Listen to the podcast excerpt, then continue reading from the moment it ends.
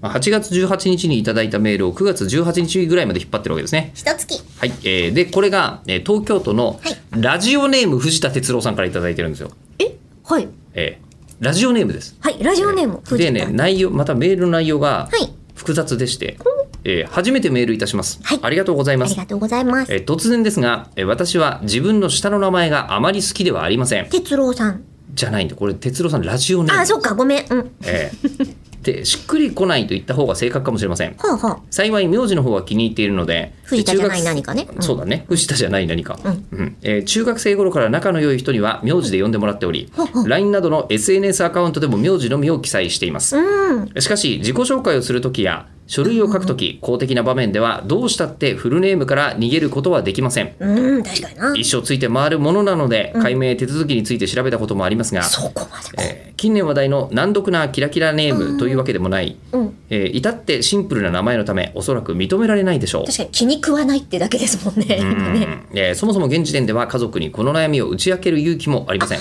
そっかね、で吉田久典さんは時々直樹さんと呼ばれてしまうことがありますよね。あえあ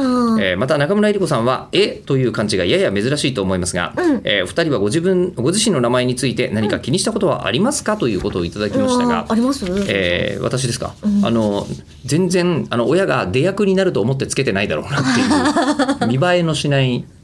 名前でございますそうね見栄えはだ直線で全部できてるんです感じですよしかほとんどもほら口をさ両方持ってるじゃないですええそうかなんですよ膝ものりもちそうなんですよょうどいいじゃないでまあすかそうなんですよ、うん無駄にねで画数は抜群によくつけましたと野津江陳平の本でつけたと、えーであともう一つが、えーあのなんていうんでしょうおじいちゃんになってもおかしくない名前っていう、えーどんなどんな観点って思いま したけどいやキラキラネームの逆の感覚ですよねしぶしぶネームです ねしわしわネしームわしわそういう意味で言うと私は感覚的になんですけど、はいはいしわしわネームだって感じてました